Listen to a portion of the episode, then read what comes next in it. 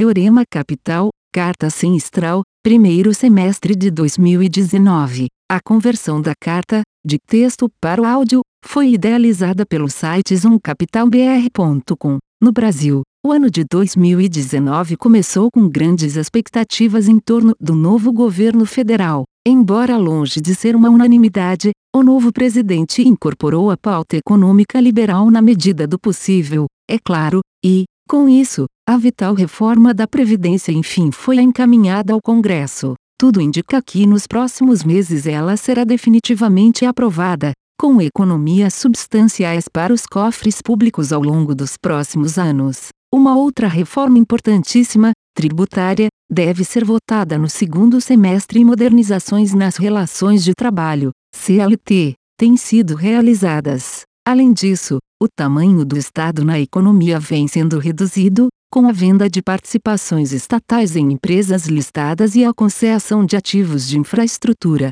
ferrovias, portos, aeroportos. Conforme amplamente debatido e noticiado, isso tem provocado um fechamento da curva de juros brasileira e, consequentemente, uma apreciação dos ativos de risco em geral. Nesse contexto, a Bolsa Brasileira tem sido beneficiada, e, nos parece, deverá continuar sendo. É fato que a alta de quase 15% do Ibovespa no primeiro semestre ocorreu majoritariamente por expansão de múltiplos, isto é, os investidores estão dispostos a pagar mais pelos mesmos resultados correntes. Em outras palavras, os resultados das empresas brasileiras, na média, ainda não estão crescendo a contento, haja vista a anêmica recuperação do PIB desde a última crise. Porém, por hora o mercado voltou a acreditar que o futuro pode ser muito melhor que o presente. Compartilhamos em algum grau dessa visão e seguimos em busca de empresas que possam desempenhar bem em diversos cenários,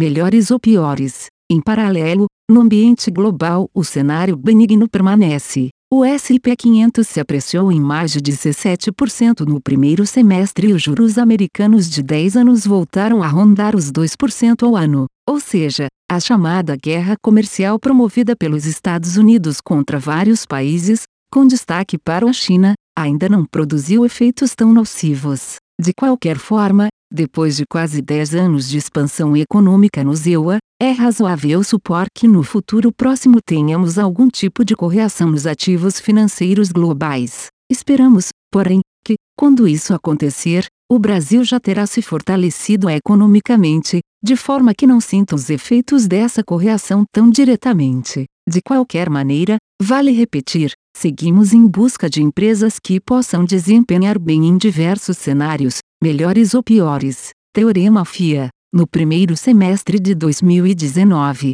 o Teorema FIA teve um desempenho de mais 12,5%, versus mais 3,1% do CDI, mais 14,9% do Ibovespa e mais 19,3% do SMLL, índice Small Cap. As cinco empresas que mais contribuíram para esse desempenho foram B3, Eneva, Energisa, Rumo e Alpargatas. As quatro primeiras estão entre as cinco maiores posições do fundo há algum tempo, mas Alpargatas não. Ou seja, graças a uma expressiva alta de 49,9% nessa primeira metade do ano, Alpargatas teve contribuição relevante para a cota do fundo, mesmo com uma alocação menor que 5%. Do lado negativo, Guararapes, Valide e Time for Fun foram os destaques. Sobre B3, Eneva, Energisa e Alpargatas falamos em nossa última carta do segundo semestre de 2018 e o desempenho recente das ações dessas empresas basicamente reflete a evolução dos negócios subjacentes,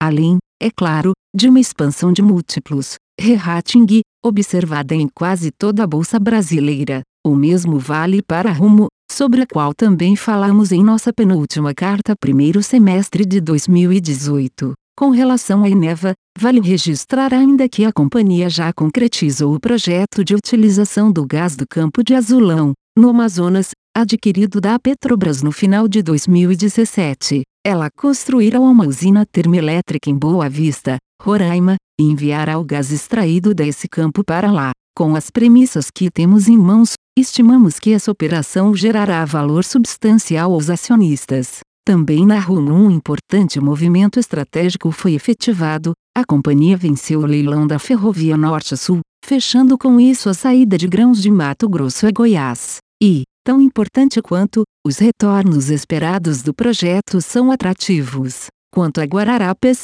conforme comentamos na última carta, 2S18, o momento de evolução societária, pela primeira vez na história da companhia um desdobramento, split das ações foi realizado. Embora isoladamente um fato pequeno e corriqueiro, para Guararapes este é um marco no relacionamento com o mercado de capitais, e, de quebra, tende a melhorar mais um pouco a liquidez de suas ações. Por outro lado, o desempenho operacional da Riachuelo, sua rede de lojas, tem decepcionado nos últimos meses. Aparentemente, além dos problemas exógenos, atividade econômica ainda fraca, desemprego ainda elevado, a nova cadeia de comando da companhia parece estar ainda em acomodação. Precisamente em função disso, a posição atual do fundo em Guararapes é menor que no passado. Porém, seguimos confiantes na tese de longo prazo deste investimento e, quando seu valuation ficar mais barato e ou quando tivermos maior visibilidade sobre a nova gestão da companhia,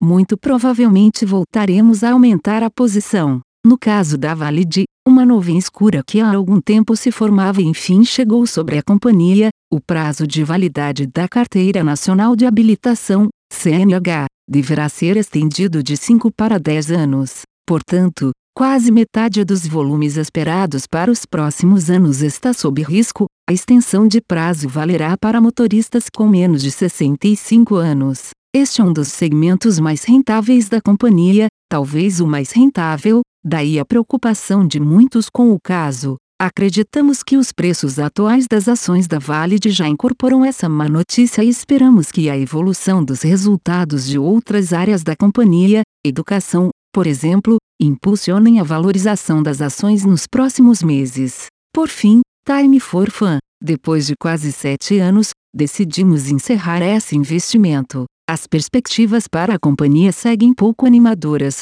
parte em função das tais variáveis exógenas, atividade econômica, desemprego, parte em função da própria natureza do negócio, pouca recorrência, baixas barreiras à entrada de concorrentes. Nos últimos anos, portanto, passamos a nos questionar se será realmente uma daquelas empresas para sermos sócios, no sentido abrangente do termo, conforme já amplamente explorado em cartas anteriores, e concluímos que não. Estamos certos de que faremos melhor uso desse dinheiro em outras empresas. Teorema FIEX. No primeiro semestre de 2019, o Teorema FIEX teve um desempenho, em dólares americanos, de mais 10,7%, versus mais 6,1% do S3 Azure 10 anos e mais 17,3% do SP 500. Em real, o teorema FIEX subiu mais 9,5%, versus mais 3,1% do CDI.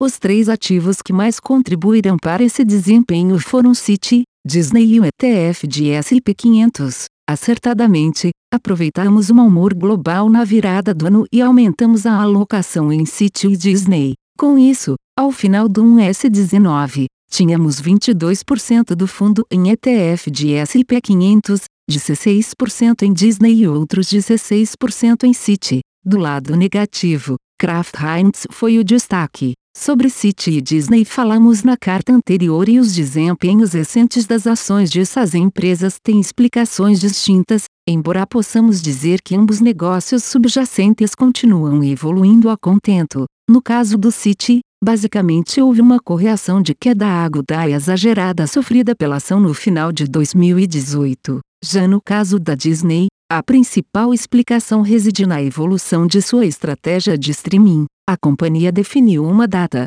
novembro 12, de 2019, em preço, 6 dólares e 99 centavos por mês para o Disney Plus, seu aplicativo que concorrerá diretamente com Netflix e outros. Vale lembrar ainda que, após a aquisição da melhor parte da Fox, a Disney passou a controlar o rolo um dos principais concorrentes da Netflix. Por fim, o desenvolvimento do ESPN continua e o aplicativo deve ser lançado em breve na América Latina. Da Kraft Heinz, Por outro lado, tivemos algumas más notícias. Ao divulgar o resultado do quarto trimestre de 2018, a companhia, 1, mostrou números operacionais mais fracos que os esperados. 2. Registrou um impairment, baixa contábil, no valor de algumas marcas da ordem de 15 bilhões de dólares americanos e 3. Informou que a SEC, CVM norte-americana, havia iniciado uma investigação sobre algumas práticas contábeis da empresa. Naquele dia, a ação caiu 27%. Desde então, a companhia trocou o seu CEO e republicou seus relatórios anuais de 2015 a 2018. Estamos neste momento revisitando a tese de investimento na companhia. Caso tenha alguma dúvida, por favor não hesite em nos contatar.